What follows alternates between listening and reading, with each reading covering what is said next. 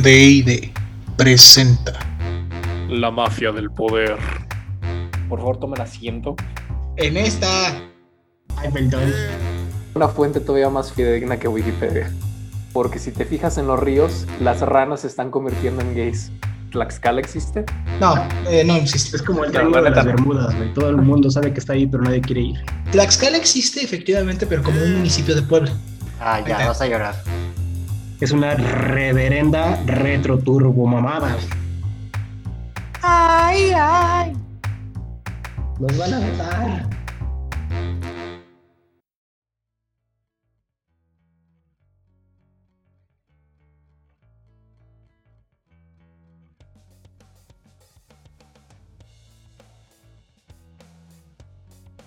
Empoderados, nosotros somos la mafia del poder.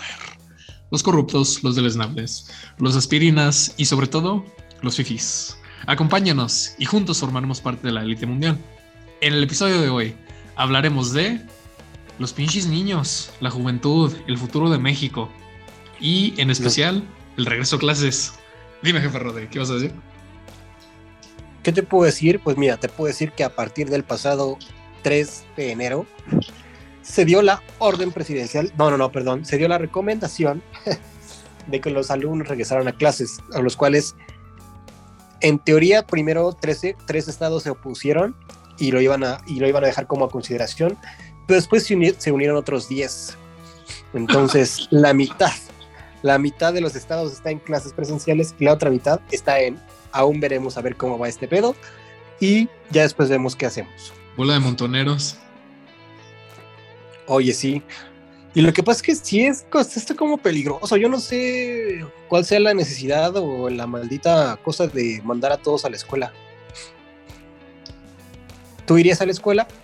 ¿O tú mandarías a tus hijos a la escuela? Platícanos, Diego. Bueno, yo no tengo hijos, güey. No, no, no, pero si los tuvieras, ¿los mandarías? Sí, si fuera a la escuela, sí. Fíjate que. Como que sí se corta bien canijo el aprendizaje. Me tocó que estaba cursando una maestría. Y. No manches, es, totalmente distinto a las presenciales a las clases en línea. Hay profes que sí las hacen súper amenas, de que pues, te dan actividades, seguimiento y todo el rollo. Y que la neta son unas eminencias en su tema, ¿no? O sea, que te exponen de una manera tan chida que obviamente pues, te, te captivan de cierta forma. Pero es muy distinto a, a hacerlo en línea a hacerlo presencial, güey. Porque inclusive esos profes con talento, ya después de dos horas estás así como que no, bueno, ya me dio flojera, vamos a ver qué, qué dice Facebook o demás, como que empiezas a divagar más canijo, a diferencia de si fuera pre- presencial, de que, de que es un poquito más interactivo. Entonces, en lo personal, yo sí regresaría, obviamente con todas las este, medidas de sana distancia, salubridad, etcétera. Pero de mandar a los morrillos a exponerlos, híjole, está más cabrón. Y yo creo que aquí vamos a tener un debate porque no sé si has visto ubicas un poquito el podcast de este Joe Rogan. No, no lo he visto, pero a ver, platícame. Pues es justo este güey que se estuvo en, en un chingo de, de controversias porque él siempre abocaba por este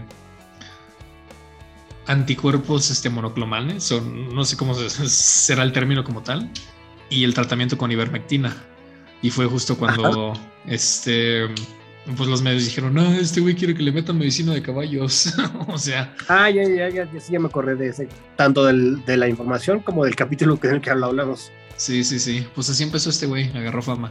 Y el güey es el podcast más visto de todo el mundo.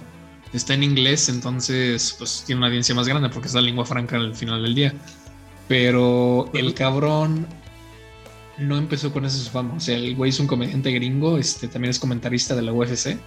Entonces tiene como una plataforma de por sí ya preestablecida, ¿no? Ya era famosillo. Y entonces lo que ha estado haciendo a lo largo de la pandemia es invitar expertos en la pandemia.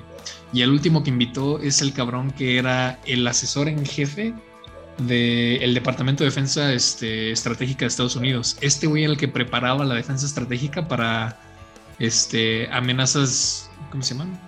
Bio, ¿Biológicas? biológicas. O sea, sí, para este Antrax y todas estas armas ya biológicas este, Bioterrorismo. Bioterrorismo, exactamente. Entonces, ese güey era uno de estos este, pues, consejeros dentro de, de Gringolandia. Y se hizo famoso este güey el caso porque lo dieron de baja en Twitter. Y lo dieron de baja por estar publicando resultados que decían que las vacunas son riesgosas. Y no porque él te decía no te vacunes, más que nada porque quería que la gente tomara una, una decisión informada. Y por el mero hecho de decir, mira, pues aquí están los pros y aquí están los contras. Esta es la información, estas son las cosas negativas de la vacuna. Necesitas tú tener una decisión consensuada y cómo vas a consentir si estás en un error. Y es, ese es un error este, generado por el dolo de, de los gobiernos de que no están dejando que esta información fluya, la están censurando tal cual. Entonces publica esta serie de cosas y madres le dan de baja de Twitter y lo corren de la plataforma. Entonces ya lo invita yo Rogan a su podcast y dice, no, pues tampoco es el, el extremo. Sí se recomienda que la gente adulta mayor se vacune, pero donde pone el tope es que no deberían de vacunar a los niños, porque los niños tienen reacciones mucho más adversas a la vacuna que inclusive al propio virus. Y ya te, te, te suelta este rollo. Pero bueno, yo soy un mortal común y corriente. No, no conozco dónde está la verdad al 100%. Lo que se me hace bien culero es que vayan censurando este tipo de expertos que tienen toda la expertise en el tema. Inclusive este güey es acreditado como el inventor de la tecnología que se utilizó para las vacunas, el creador de este, este RNA, RNA. ¿Cuáles serán las siglas en español, güey? Porque la neta escuché el programa en inglés, entonces me lo aprendí en inglés. Esa RN. Ajá. Él, él, diseñó la tecnología para poder inyectarte con RNN. Este. Y tiene las 10 patentes aplicables a ello. O sea, es el dueño de la tecnología. Yo creo que es, no, no es cualquier cabrón hablando pendejadas, ¿no? O sea, él sí es quien para decirte, ¿sabes qué? Esta tecnología puede tener ciertos detrimentos y que lo censuran nomás por señalar eso y está bien canijo. Y en realidad el programa no fue tanto de las vacunas, sino de cierta colusión que tienen entre el gobierno gringo con Pfizer, porque estaba hablando de todos los antecedentes que tiene Pfizer, de que antes de la pandemia era una compañía prácticamente 100% nefasta. Así como Monsanto prácticamente se conoce como el diablo para el campo, que Pfizer era como el diablo para estas vacunas, porque hacían un chingo de chingaderas. Estaban coludidos con la autoridad, bueno, la COFEPRIS gringa, digamos, este... La FDA.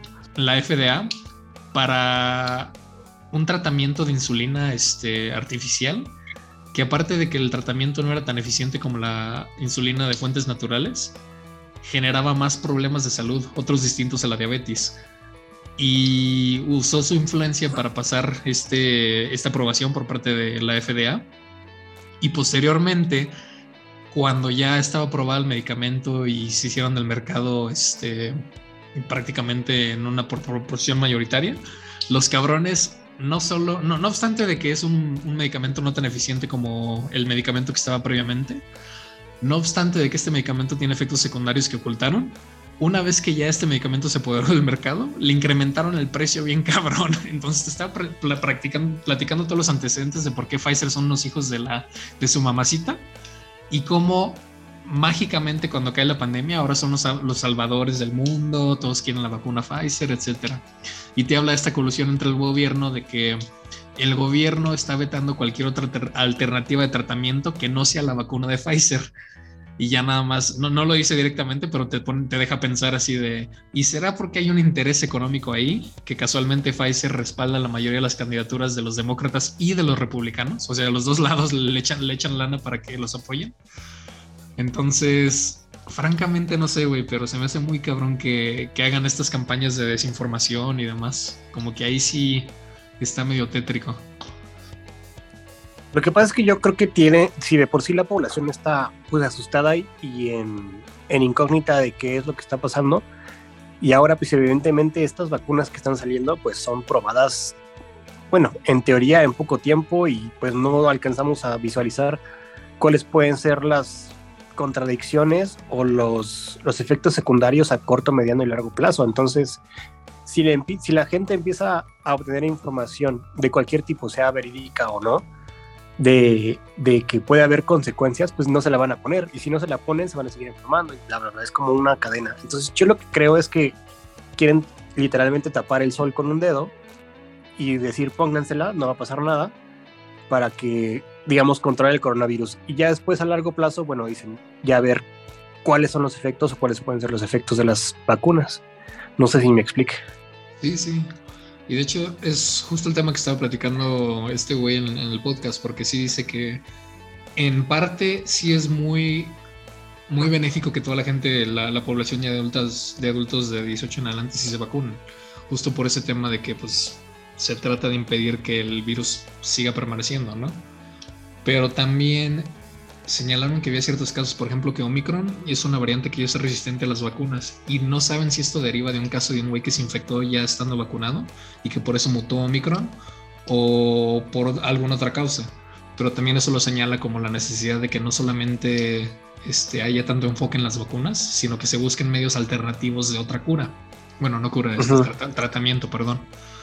Y que pues eso es lo que le están dando en la torre ahorita. Tanto enfoque en la vacuna y tratar de vetar a otras este, alternativas. Es lo que le está dando en la torre a, a una posible solución a la pandemia.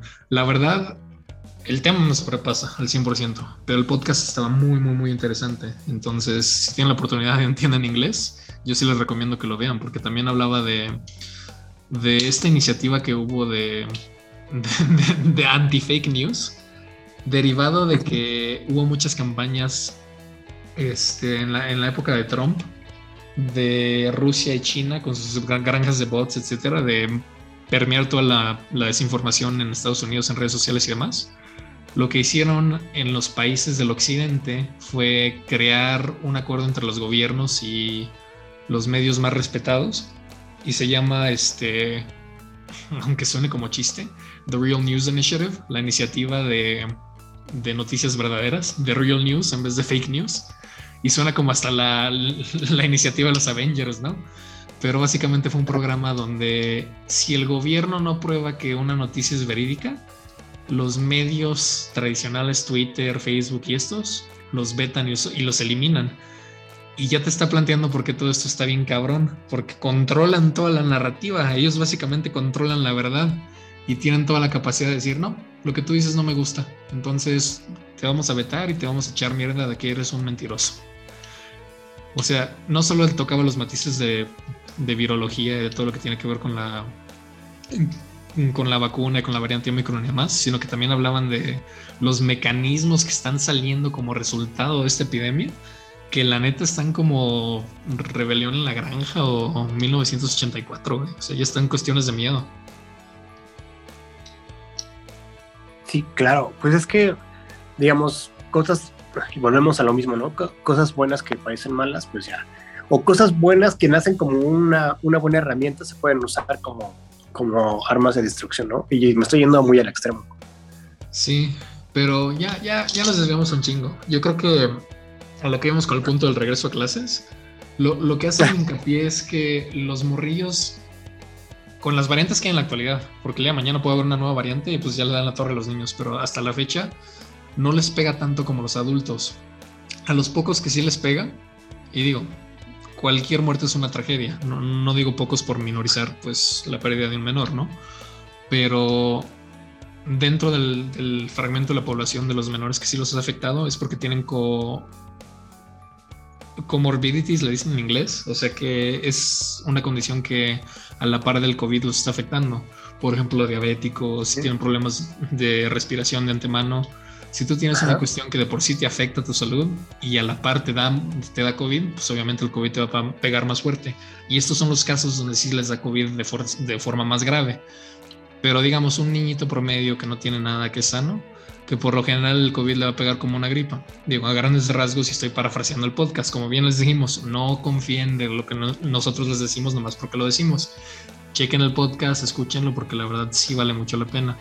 Entonces, para el regreso a clases, lo que mencionaba este experto es que él está dispuesto a llegar hasta las últimas consecuencias, este, contratar una legión de abogados y todo el rollo, con tal de que no regresen los morrillos a las escuelas y que no los vacunen más bien, con tal de que no, no vacunen los marrillos, independientemente de que regresen las escuelas o no. Entonces, si este experto en específico, que era no solamente el experto en general que, que inventó la vacuna, bueno, la tecnología que, que, generó la vacuna, sino también el experto al cual recurría el Departamento Nacional de Defensa de Estados Unidos, pues yo creo que es una opinión con peso. Y claro, pero y volviendo, digamos, a la parte en la que los niños son, en teoría, los menos vulnerables por ahora, el problema es que, por ejemplo, tú como adulto, sí puedes como ser consciente de que de los actos, ¿no? Así de retirarte el tapabocas, de mantenerlas en la distancia, de estarte lavando las manos. Pero estos, pues literalmente niños, pues no tienen todavía esa responsabilidad eh, bien marcada. Entonces, el problema no es que vayan y se contagien entre ellos, es, es que son, digamos, semillas que pueden ir a cualquier parte a seguir enfermando a la gente. A diferencia de los adultos que se echan un beso de tres con toda la conciencia del mundo. Exactamente, sí, bien desinfectados con su tequila en la boca. ¿Y tú qué opinarías de que si deben de regresar a las escuelas, vacunarse, etcétera? Mira, mi yo opinión, mi ideal- opinión es no sé, güey, porque ni los expertos saben y están debatiendo entre ellos. Ajá, no, no. Mira, o sea, la opinión que yo tendría es que en caso de que se pudiera, que se quedaran en casa todavía. Pero estoy consciente también que hay padres de familia que no pueden tener a su hijo eh, enclaustrado porque no pueden estar al 100% pendiente de ellos. Y tampoco, también hay que ver la parte, digamos, de la docencia, ¿no? Los, los maestros también están ya cansados de estar mandando, eh, digamos, tareas por mensajes o por WhatsApp y de estar contestando llamadas a las 10 que porque el niño no le entiende a- al ejercicio que están mandando cosas así. Entonces veo como una, una salida, digamos, no lo hemos intentado, o sea, literalmente la gente, bueno, el pueblo no ha intentado tener como esas clases y a ver qué sale. Si yo creo que si en el caso de que empiezan a repuntar otra vez los contagios o empieza a haber ya una mortalidad considerable, considerable perdón, en la población infantil, entonces se volverá a tomar la, la- las clases a distancia. Pero por ahora yo creo que es intentar esa opción. O sea, yo lo veo así, como que no, pues vamos a ver qué sale. Esperemos que, que, que como dice Lord Farward, muchos van a morir. Pero, Pero es un riesgo que estoy dispuesto a tomar. pero sí, exactamente, pues es un peligro que, que, que voy a tomar. Y esa es la salida ahorita, yo creo que es la apuesta. Es que quién sabe, güey. La, la neta, uno esperaría más de pues nuestras instituciones, gobiernos y demás, pero pues se nota que el Chile están igual que uno. Sí, están igual que nosotros y literalmente yo creo que ahorita están apretando todos los botones a ver qué funciona. Pues sí. Y bueno, ya hablamos entonces del regreso a clases. Este, ¿qué onda con el cobicho? Y pues bueno, lo único que toca es a quién le creemos. Yo creo que ya descartamos a Gatel, güey. a la OMS todavía, pero Híjole, es que está. ¿A quién le creemos? No tengo idea. o sea, yo creo que sí hay que, literalmente ahora sí hay que formar un criterio propio y a partir de ese criterio crear una responsabilidad propia. O sea, ya no, no le podemos creer ni a Facebook, ni a Twitter, ni a Wikipedia, ni a López Dóriga, ni a Loret de Molia, ni a Broso, ni a AMLO, ni a nadie. O sea, literalmente ya tenemos como muchas fuentes de información y ya cada quien debe tomar un criterio y una responsabilidad sobre lo que hace, lo que piensa y sobre los cuidados que debe tener, ¿no? Yo, por ejemplo, si me dijeran, ¿te vacunas o no te vacunas? Yo sí me vacunaba. Si me dijeran, ¿te pones el tapabocas o no te lo pones? Bueno, no me lo pongo, digamos, en mi casa, no me lo pongo, digamos, eh, si estoy solo en la oficina, pero si ya voy a estar como en un lugar público o tengo que salir al súper, cosas así, yo seguiría poniéndome el tapabocas, sigo lavándome las manos, sigo desinfectando. También llega a ser una mentada. Una ¿Eh? menta- Eso también llega a ser una mentada de mamacita, güey, porque, por ejemplo, ahorita que es que me pongo el cubrebocas en un espacio público, ah, bueno, me, me lo pongo nada más para que me dejen entrar al restaurante, pero tan pronto entro me lo quito y ya no me pega el COVID, porque respeto a la gente que está comiendo. Claro, bueno, es que, o sea, pues, evidentemente, pues no, no puedes comer ni tomar agua con el tapabocas, ¿no? Pero, pues, o sea, ¿qué haces? O sea, ni modo que se invente un tapabocas que se abra cuando estás comiendo, ¿no? Sería Con cierre, güey. Ándale. No, eso ya se, ya se, ya se vio como bullerista o como medio masoquista. Esos ya existen.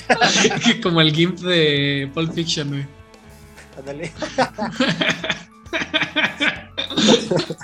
Mira tú, ellos estaban bien saludables preparándose para una pandemia y nosotros, nosotros aquí. pensando. sí. Nosotros pensando que eran unos raros.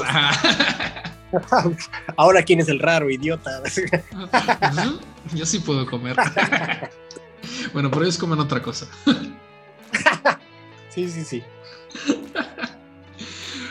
Pues bueno, concluyo yo entonces que, no sé, güey, ya nada más me urge que se acabe esta pandemia.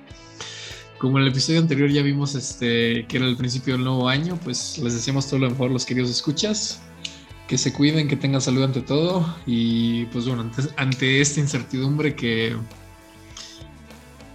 que tengan los mejores ánimos y que, siempre, que se sientan apoyados por la mafia del poder. Así de simple. Estamos aquí para entretenerlos un poco. La magia del poder los bendice. Ah, sí, porque nosotros podemos bendecir como AMLO. Nuestro, nuestro detente cura el COVID. Así es. Detente, COVID. Alto ahí, pequeño micro. Pequeño micro. You shall not pass. Esa es la de Dumbledore, Gandalf. ¿verdad? Gandalf. Gandalf the Grey. Gandalf Thor. Ejé. Gandalf, Gandalf, Sí. Gandalf Es gay. una fusión. ¿También era gay? ¿No era- ¿No era novio de Dumbledore? Caray, no lo sé. Le voy a preguntar a Magneto.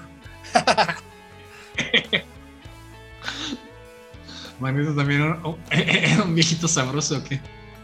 Sí, sí, claro. Pues de hecho, ya ya como último aparte- tema que ya empezamos a divagar otra vez, pero ves que van a salir los secretos de Dumbledore, me quedé pensando, bueno, pues en los libros ya sabemos que Dumbledore es gay y que mató a la hermanita. Pues qué más, ¿era caníbal el güey o qué otros secretos tiene el compa? Yo creo que andaba con la necromancia ahí, Pues quién sabe. tratando de, de hacer magia con los muertos, a ver qué pasaba. Pues desde, el- desde las épocas de la... ¿Qué fue? Con el nigromanti, güey, ves que teníamos un, un padre de la patria que era ne- necromo. ¿Un padre de la patria que qué? El, el nigromanti, ah, déjalo busco, güey. Ah, sí, sí, sí. No recuerdo ahorita el punto o el tema, pero sí lo recuerdo. No lo recuerdo, pero sé que está ahí. Me suena. Me suena, me suena. Hay que Ah. investigarlo y lo, lo platicamos en el siguiente capítulo, ¿por qué no? Seguro el, el Dionisio Cal- Calderón sí lo sabía, pero pues bueno, como ya vemos que está pe- peleando por los terrenos del abuelo, ojalá los gane. Está, pa- está pele- peleando con los antivacunas.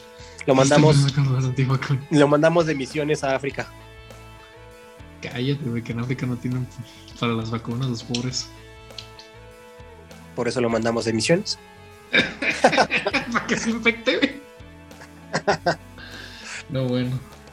Pues yo creo que ahí ya le cerramos porque el buen Dionisio Sí. nos, va a, co- nos va a dar cortón.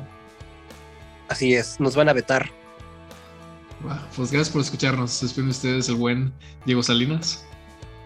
Y el jefe Rodri. Síganme en redes sociales como Rodri CDMX. Ahí no decía nada más el jefe Rodri. No, no, no, ya sé que no. Dice, se la come todita enterita.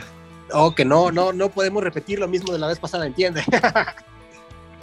Pero tú sí repites y repites. No, no. Dionisio Calderón, el comandante Borolas, se despide de ustedes también. Síganos en redes sociales, en YouTube, Twitter, Facebook y TikTok como L Mafia del Poder. Y si quieren ser parte de la élite mundial, suscríbanse, perros, y que se la coma el jefe Diego. Bye.